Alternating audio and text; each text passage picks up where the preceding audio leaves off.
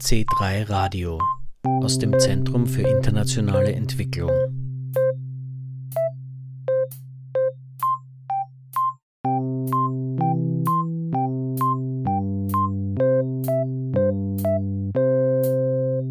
Ein gutes Leben für alle, globale Ungerechtigkeiten und Wege in eine solidarische Lebensweise.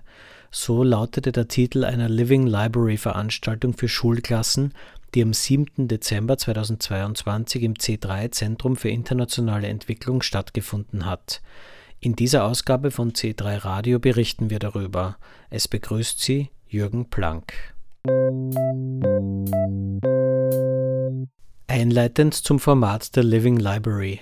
Die Veranstaltung hat zum Ziel, die Perspektive von gesellschaftlich und politisch engagierten Menschen für soziale und ökologische Gerechtigkeit erfahrbar und verstehbar zu machen. Das Format Living Library bindet Expertinnen als lebende Bücher ein. In persönlichen Gesprächen geben die Bücher Kleingruppen von Schülerinnen Einblick in ihr Engagement und teilen ihre Erfahrungen.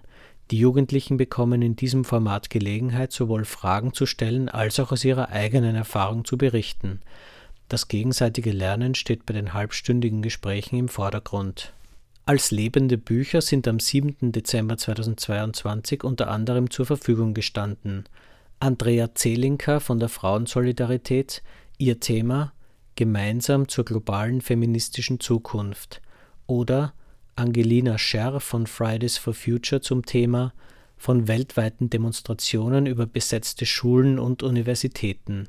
Die Jugend vereint sich zur größten Klimabewegung der Geschichte. Über das Thema Wälder retten, faire Lieferketten hat Joachim Reich vom Südwind mit den Schülerinnen gesprochen. Der Hintergrund brennende Wälder im Amazonas. Die Folgen durch Ausbeutung von Menschen und Natur, vor allem im globalen Süden, sind viele. Die Ursachen und Verursacher sind wenige. Welchen Wandel brauchen wir für eine solidarische Produktions- und Lebensweise, die Gerechtigkeit für den globalen Süden ermöglicht? Ein weiteres Diskussionsthema war das folgende. Wer sind die Verliererinnen des österreichischen Bildungssystems? Mohammed, Ali, Maximilian oder Lukas? Wer erlebt einen Bildungsaufstieg in Österreich? Diese Frage hat sich das lebende Buch Shayan Shamkhani in seiner vorwissenschaftlichen Arbeit gestellt, mit der er im Jahr 2022 zum C3-Preisträger gekürt worden ist. Was ist dein Thema? Genau, heute rede ich über die Verlierer des österreichischen Bildungssystems. Es hat natürlich auch was mit meiner VWA zu tun. Ich bin natürlich auch sehr glücklich, dass ich heute da sein darf und Schülerinnen und Schüler ein bisschen was von meinem Leben erzähle und wie ich überhaupt zu dem Thema gekommen bin und einfach meine Lebensgeschichte mal wieder weitergebe. Was sind schon Fragen, die aufgetaucht sind oder Antworten, die du gegeben hast? Also Fragen, die aufgetaucht sind bisher sind so, wie hast du das geschafft? Was waren die großen Schwierigkeiten für dich? Ich muss sagen, die Schülerinnen sind wirklich sehr verständnisvoll. Sie können sich, obwohl sie jetzt die, die, die meisten bis jetzt waren so 15, 16, die haben sich sehr viel vorstellen können, mit welchen Problemen und Herausforderungen Schülerinnen mit Migrationshintergrund zu kämpfen haben. Also das hat mich wirklich sehr überrascht. Wie findest du das Format Living Library? Äh, sehr cool. Ich hoffe, ich kann nächstes Jahr auch wieder dabei sein. Also es ist wirklich äh, ein bisschen anders, als man ein Buch in der Hand hat, als man der Autor quasi vor dir sitzt und quasi erzählt. Also es ist wirklich sehr cool. Danke. Danke. Teilen statt tauschen, kooperieren statt konkurrieren. Viele sind auf der Suche nach Alternativen zum vorherrschenden Wirtschaftssystem. Die Tauschökonomie und der Ansatz des Schenkens bieten eine Möglichkeit zu kooperieren und den Gemeinschaftssinn wieder zu erlernen und gleichzeitig der Umwelt etwas Gutes zu tun. Dazu hat Sarah Christoph vom Kostnix Laden Wien im Rahmen der Living Library Auskunft gegeben. Hallo, mein Name ist Sarah. Ich bin im Namen des Kostnix Ladens hier. Und beim Kostnix Laden geht es darum, dass wir das bedienungslose Geben und Nehmen wieder erlernen. Wir wollen den Gemeinschaftssinn stärken und gleichzeitig das Klima schonen. Und wo gibt es den Laden und wer kann da mitmachen? Ähm, der Kostnix-Laden befindet sich im 12. Bezirk in Meidling, Wien-Meidling. Zu uns können alle Personen kommen. Wir suchen natürlich immer Menschen, die aktiv mitmachen, ehrenamtlich. Teilen statt tauschen, kooperieren statt konkurrieren steht auf eurem Schild. Was haben denn Jugendliche schon wissen wollen oder was hast du ihnen erzählt? Ich habe ihnen das Konzept erklärt, halt wie es so funktioniert, also eigentlich hauptsächlich aus der Praxis und sie auch eingeladen ähm, zu kommen. Also die Jugendlichen haben mir erzählt, dass sie sich für Secondhand interessieren und dass sie zum Beispiel gern zu Humana gehen, aber dass dort auch oft ähm, hohe Preise ähm, herrschen. Und ich habe sie auf jeden Fall eingeladen, mal bei uns vorbeizuschauen beim Konzept erklären. Was hast du da gesagt? Ähm, ja, ich habe gesagt, dass es eben darum, also wie das funktioniert, dass man bei uns Sachen abgeben kann, die man nicht mehr benötigt, aber auch Sachen nehmen kann, die man benötigen kann. Das Wichtige ist, dass das Geben und Nehmen entkoppelt voneinander ist, also dass man nur Sachen abgeben kann oder nur Dinge nehmen kann. Da sind wir wieder bei dem äh, Slogan Teilen statt Tauschen. Vom Tauschen wollen wir uns ein bisschen entfernen, weil das exkludiert Personen, die kein Tauschgut haben. Also man kann Dinge abgeben oder mitnehmen im Kostnix-Laden. Es geht darum, dass wir zusammenhalten, dass das, was ich nicht mehr verwenden kann, vielleicht jemand anders ähm, nützlich findet. Was war das Letzte, was du in den Laden gebracht hast bzw. mitgenommen hast? Ich habe ein paar Bücher von zu Hause aussortiert und äh, mitgenommen habe ich, ähm, was habe ich mitgenommen? Ich glaube ein bisschen Kleidung für meine Schwester und ähm, Küchenutensilien für meine Wohngemeinschaft sagt Sarah Christoph vom Kostnix-Laden Wien. Jutta Matisek engagiert sich bei der Bürgerinitiative Rettet die Lobau.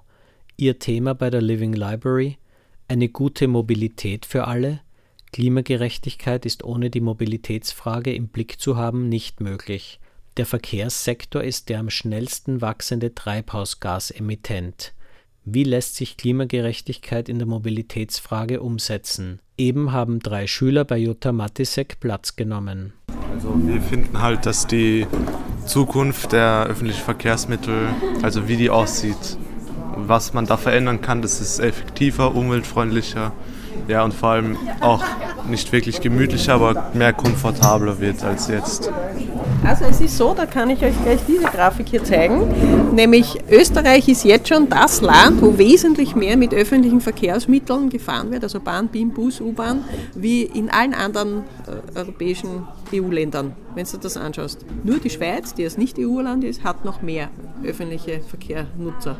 Das heißt, eigentlich, ja, das ist das, was die Leute wollen. Und der Trend geht immer mehr in Richtung öffentliche Verkehrsmittel. Vor allem jetzt durch diese, äh, dieses Klimaticket, das wird von irrsinnig vielen Leuten gut angenommen. Es ist schon durch dieses, äh, diese Wien-Karte, diese verbilligte, ein Sprung nach oben passiert und jetzt ist da eben noch viel mehr. Und wenn man jetzt die öffentlichen Verkehrsmittel noch mehr ausbaut, könnte man für viel, viel mehr Leute nämlich Möglichkeiten schaffen, wie die sich umweltfreundlich fortbewegen können.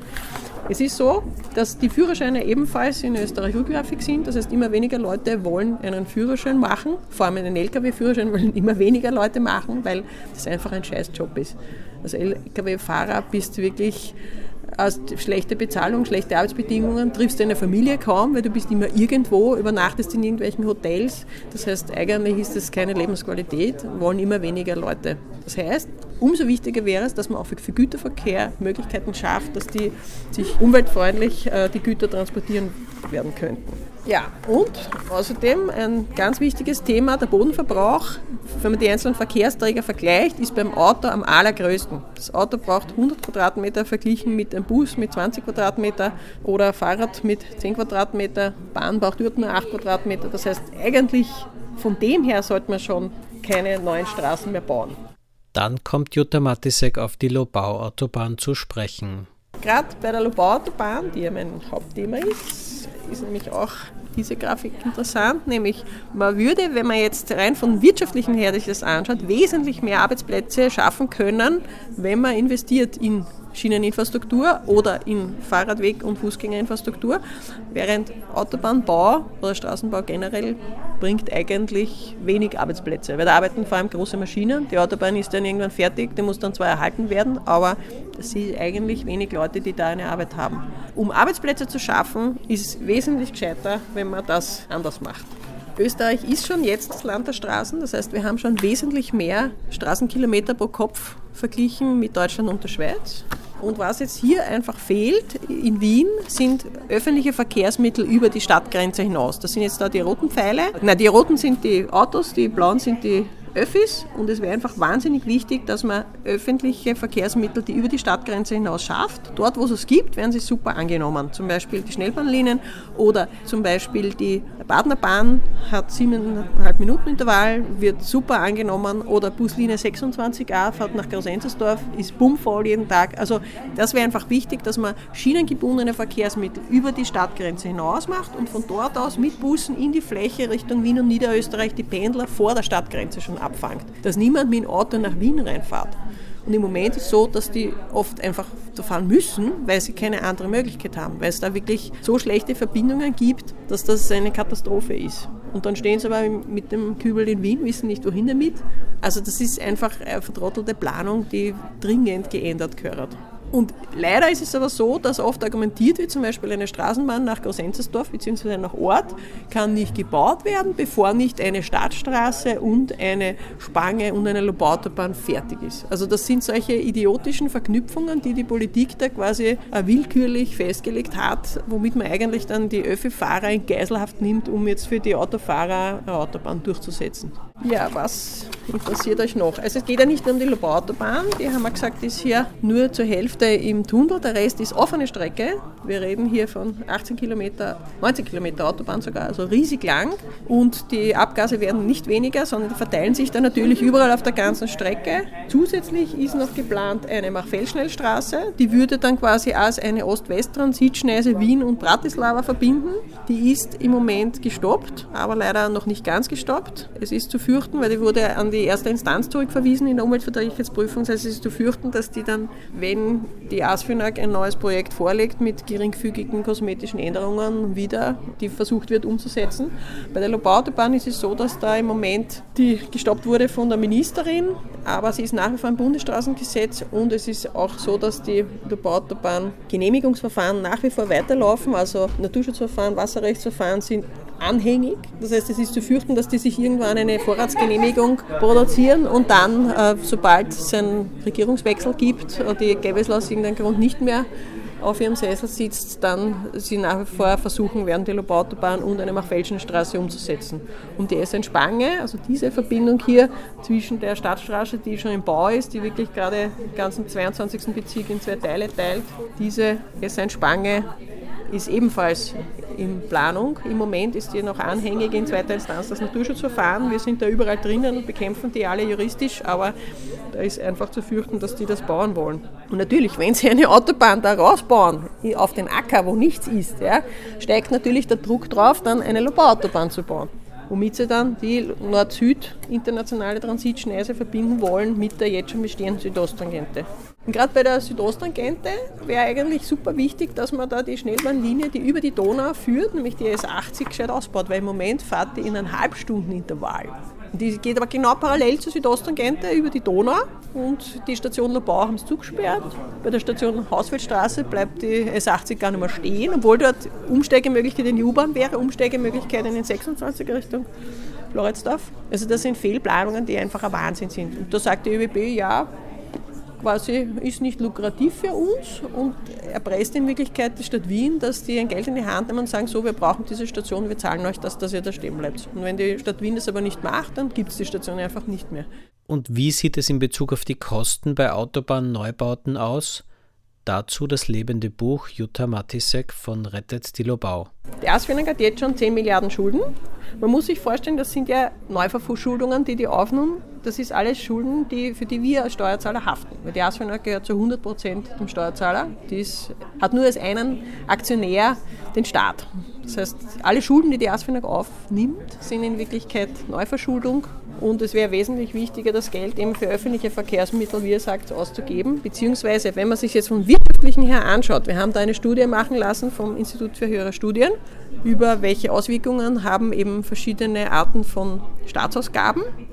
Und da ist herausgekommen, dass für das BIP, für das Bruttoinlandsprodukt, ist es wesentlich gescheiter, würde man mehr Geld investieren in Bildungsausgaben, in Forschung oder in die ÖEB. Die Investitionen in die ASFINAG sind in Wirklichkeit viel weniger. Also bei Bildung ist BIP-Wachstum 0,54 Prozent, bei ÖBB ist es 0,24, während bei der ASFINAG ist 0,08 Prozent. BIP-Wachstum. Also eigentlich ist es fürs Wirtschaftliche her eine Legende, dass die Autobahnen Arbeitsplätze bringen. Im Gegenteil. Es ist sogar so, dass sie sie zerstören. Weil in Wirklichkeit fehlt ja das Geld ja dann woanders, nämlich in der Bildung, also genau bei euch. In eurer Schule, in eurer Uni, in eurer Zukunft fehlt dann das Geld. Oder es wäre wesentlich sinnvoller, wenn der Staat jetzt einmal hergehen würde und seine eigenen Gebäude gescheit sanieren, thermisch sanieren würde. Weil da gibt es wahnsinnigen Aufholbedarf und da würden irrsinnig viele Leute Arbeitsplätze haben, weil diese kleinteiligen äh, thermische Sanierung und so weiter hat wesentlich mehr Arbeitsplätze als große Autobahnbauten, wo eine große Maschine arbeitet. Ja, jede neue Autobahn muss dann auch erhalten bleiben. Und die ASFINA gibt ca. eine Milliarde, will sie immer ausgeben, pro Jahr für Hälfte Neubau, Hälfte Erhaltung. Und jede neue Autobahn, die du baust, treibt aber dann natürlich die Erhaltungskosten auch wieder in die Höhe. Und wir wollen ja weg aus Diesel und Benzin, wir wollen ja den Klimaschutz vorantreiben. Und im Moment ist es so, dass die ganzen äh, Zuwächse des Verkehrs, was Treibhausgase anbelangt, fressen auf alles, was jetzt eingespart wird von der Landwirtschaft, von der Abfallwirtschaft, von der Gebäudesanierung. Alles das wird aufgefressen von den Zuwächsen des Verkehrs. Also der Verkehr ist in Wirklichkeit der, das größte Klimaproblem. Die Industrie hat geringfügige Zuwächse, aber gibt sich Mühe, aber beim Verkehr gibt sich einfach niemand Mühe, sondern da werden neue Autobahnen gebaut, nämlich nicht nur in Wien, sondern auch, es ist ja in, in Feldkirche eine Tunnelspinne, riesiges Ungetüm geplant oder Westring in Linz und so weiter. Also da sind zahlreiche Autobahnprojekte in Wirklichkeit in Planung oder sogar im Bau und dadurch wird der Verkehr dann nur noch mehr, weil wenn einmal die Straße da ist, wird die dann auch genutzt. Das weiß man auch. Und genauso, wenn du jetzt eine Schiene baust, würde die auch genutzt. Also man kann das wirklich lenken, indem wie man die Investitionen lenkt. Ja, also ich würde sagen, dass man anstatt eben neue Sachen zu bauen, zuerst einmal alte Straßen, Gebäude etc. erstmal saniert, umweltfreundlicher macht, also dass weniger Emissionen ausgestoßen werden, bevor man überhaupt was Neues macht. Und wie man auch hier sieht, dass sehr viel, immer noch fast das Doppelte, also mehr als das Doppelte, kommen an PKWs und LKWs nach Wien, anstatt mit öffentlichen Verkehrsmitteln.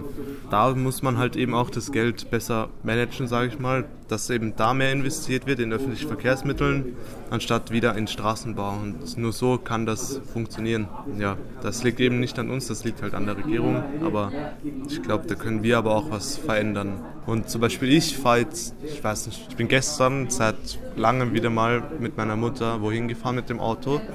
Ich gehe immer nur zu Fuß zur Schule, habe ich auch Vorteil, weil ich nah halt wohne. Und wenn ich jetzt irgendwo was einkaufen will, fahre ich mit der U-Bahn, mit der Straßenbahn. Anschließend kommt Jutta Matisek auf die Frage der Flächenwidmung zu sprechen. Es ist ja schon auch eine Frage der Flächenwidmung, ja? weil wenn man eine Stadt so plant und gerade diese Stadtneubaugebiete kann man ja wirklich planen, dass man sagt, im Erdgeschossbereich sind die Geschäfte, im ersten Stock sind Büros und oben drüber Wohnungen. Ja? Dann haben die Leute wirklich die Stadt der kurzen Wege, so nennt man das. Also wo es dann wirklich die Möglichkeit hat, alle deine täglichen Bedarfswege zu Fuß oder Öffis oder mit dem Fahrrad zu erledigen. Und das ist eigentlich das, wo man hin will. Es ist aber leider so, dass viel zu oft gesagt wird, Investoren sollen das bauen und für den Investor ist aber interessanter, er baut ein riesiges Einkaufszentrum oder ein riesiges Wohnklotz oder ein riesiges Bürogebäude, weil das für den leichter zu verwerten ist. Aber es ist eigentlich vom Städteplanerischen total falsch. Da müsste man eigentlich hergehen und den Investoren wirklich eine Vorgabe machen sagen, so, ihr habt das so zu bauen. Das wird aber nicht gemacht. Und deshalb gibt es dann nach wie vor solche Probleme wie riesiges Einkaufszentrum an der Stadtgrenze wird gebaut, wie zum Beispiel das G3 bei Gensendorf. Und da wird dann natürlich, Gerersdorf, hast dann das Problem, dass dann die ganzen kleinen Geschäfte, die innerstädtischen, zusperren der Reihe nach, weil natürlich die Leute nicht mehr Geld im Geldbörsel haben. Das heißt, wenn sie jetzt das Geld dort austragen zu dem riesigen Shoppingcenter außerhalb der Stadtgrenze, dann geben sie es nicht dem kleinen Geschäft, dem kleinen Nahversorger in der Nähe. Und dadurch bewirkt es dann wiederum, dass die zusperren müssen. Und dann musst du irgendwann das Auto haben, damit du da rausfahren kannst zum Shoppingcenter, weil es einfach gar nicht mehr anders geht. Und das sind Fehlplanungen, die einfach auch nicht passieren dürfen. Solche Einkaufszentren darf man nicht mehr zulassen, einfach als Staat von der Flächenwidmung her. Das was muss einfach gestoppt werden. Problem ist halt, dass gerade in Österreich die Flächenwidmung eine Sache der Gemeinden ist. Und da hat dann oft halt irgendein Bürgermeister einen Freund und das ist dann irgendein Bauer, der große Ländereien hat und der kann das dann umwidmen auf Bauland und das ist auf einmal der Acker, wo du vorher Erdäpfel anbaut hast, ist eine Goldgrube auf einmal. Nur die öffentliche Infrastruktur dorthin gibt es nicht. Das heißt, die muss dann auch erst gebaut werden und die kommt in der Regel viel später erst wie die Straße. Das heißt, zuerst fahren dann alle mit dem Auto hin, schaffen sich Autos an Und auf die Art und Weise macht man eigentlich zukünftige Verkehrsprobleme, die ein Albtraum sind. Sagt Jutta Matisek von der Bürgerinitiative Rettet die Lobau. Damit zu zwei weiteren lebenden Büchern der Living Library am 7. Dezember 2022. Deren Thema Von der imperialen zur solidarischen Lebensweise. So bestechend einfach könnte ein Programm zur Lösung aller Probleme aussehen. Dass es nicht ganz so simpel ist, zeigen die beiden Expertinnen aus verschiedenen Blickwinkeln auf das Konzept der imperialen Lebensweise. Barbara Falkinger und Michael Sertl von der Redaktion des Magazins Schulhefte. Von der imperialen zur solidarischen Lebensweise, wie kann denn das funktionieren in ein paar Sätzen? Ja, in ein paar Sätzen sicher nicht. Also, aber das, was wir hier mit den, mit den jungen Leuten gemacht haben oder gemacht haben, ist übertrieben. Was, was passiert ist, ist, dass da doch diese Frage, wie wir unseren Wohlstand aufrechterhalten können, ziemlich schnell in den Mittelpunkt gestoßen ist und dann war die Frage, kann man den aufrechterhalten? Und da gab es die in der achten Klasse waren schon etwas kritischer und die in der sechsten Klasse haben gesagt, ja, irgendwie könnte sich schon ausgehen in der Welt, da muss man halt mehr bauen und so. Also das Konzept von Ulrich Brandt und Markus Wissen, das ist in der Nummer eigentlich ganz gut dargestellt, aber so intensiv kann man das mit den Schülern jetzt nicht diskutieren in diesen 20 Minuten. Aber ich wollte noch dazu sagen, dass mir auch dieses Format sehr gut gefällt, weil ich als pensionierter Hochschulprofessor Professor endlich Gelegenheit habe, mit dieser Altersgruppe zu diskutieren. Also das kann man sicher ausbauen. Zur imperialen Lebensweise schon noch ganz schnell gesagt, wo auch die Jugendlichen schnell was damit anfangen können. Was heißt die imperiale Lebensweise? Leben auf Kosten anderer. Und das ist schon einmal ein Begriff, wo man gut weiterreden und diskutieren kann. Living Library, wie ist für euch dieses Format? Wie funktioniert das für euch und für die Vermittlung eurer Inhalte? Ja, ganz toll. Wir haben gerade darüber gesprochen, dass der Austausch ein sehr äh, auf Augenhöhe stattfindender ist, dass es interessant ist, die Ideen der Jugendlichen zu hören, was sie sich, die, die Gedanken, die sie sich machen zum Thema Klimawandel, zum Thema die Erde brennt, wo, wo, wo gehen wir hin? Also von der Technik, von der Technikgläubigkeit, dass wir es mit Technik lösen können, bis hin zu dem, wie, wie können wir den Wandel schaffen, wo kann der Wohlstand äh, reduziert werden werden und das einfach zu hören von Menschen, die gerade so am Anfang ihrer beruflichen Laufbahn auch stehen oder ja, das ist ganz ein tolles Format. Ja. Und so in den Austausch kommt man eigentlich selten. Wie kommt man weg von der imperialen Lebensweise? Was kann man da machen? Also individuell vielleicht auch? Oder ist da doch immer wieder dieser größere Rahmen Politik gefordert, wo, wo eben der Einzelne eigentlich wenig tun kann? Ganz sicher ist der, das größere Ganze gefragt.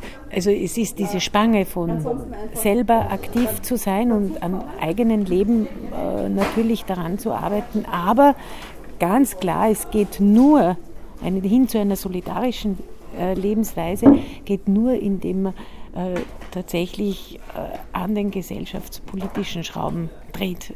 und das imperiale Lebensweise, Kritik an der imperialen Lebensweise ist einfach ein ja, natürlich Kritik an der kapitalistischen Lebensweise. Kapitalismuskritik ist eines der äh, wichtigsten Punkte in dem Zusammenhang. Jetzt waren gerade wieder Jugendliche bei euch. Was, was haben die gefragt? Was habt ihr erzählt? In der letzten Gruppe war die Auseinandersetzung mit ähm, persönlich gelebter Solidarität, dieses äh, Gefühl für Fairness, also ganz auf der individuellen Ebene und diese Spange zur Politikwissenschaft, der Wunsch, Politikwissenschaft oder Soziologie zu studieren, das war jetzt ein, ein schönes Spannungsfeld, in dem wir gut in dem unsere eigentlich in unsere Hefte zu verorten sind, die Schulhefte. Okay, was ist mit den Schulheften? Die Schulhefte gibt es jetzt schon fast 50 Jahre.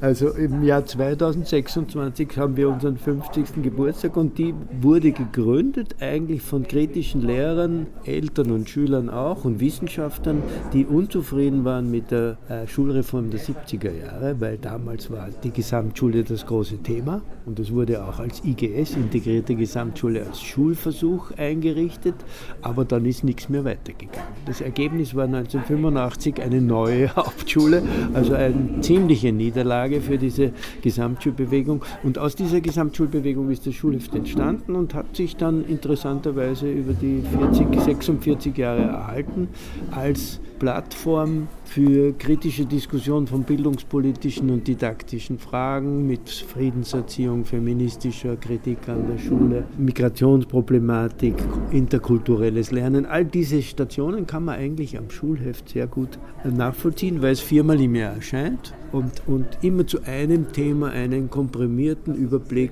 über Themen gibt aus einer gesellschaftskritischen Perspektive. Wer ist eure Zielgruppe? Wir sind also eine Abonnementzeitschrift. Ursprünglich waren das viele Lehrer, inzwischen wissen wir nicht mehr genau, wie viele Lehrer noch dabei sind, aber es ist, die Zielgruppe sind eigentlich Lehrende in der politischen Bildung, in den Hochschulen, in der Lehrerbildung, die sozusagen aktuelle gesellschaftspolitische Fragen für den Unterricht oder für die Lehre aufbereitet bekommen wollen. Das ist, die Zielgruppe sind eigentlich die Hochschulen in erster Linie im ganzen deutschsprachigen Raum. Sagt Michael Sertl von der Redaktion des Magazins Schulhefte.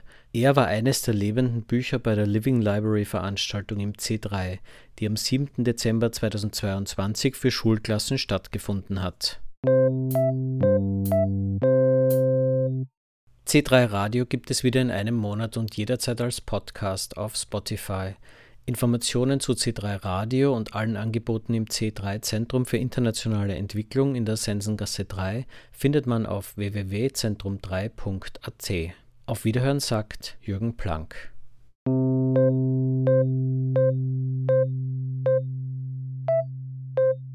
C3 Radio aus dem Zentrum für internationale Entwicklung.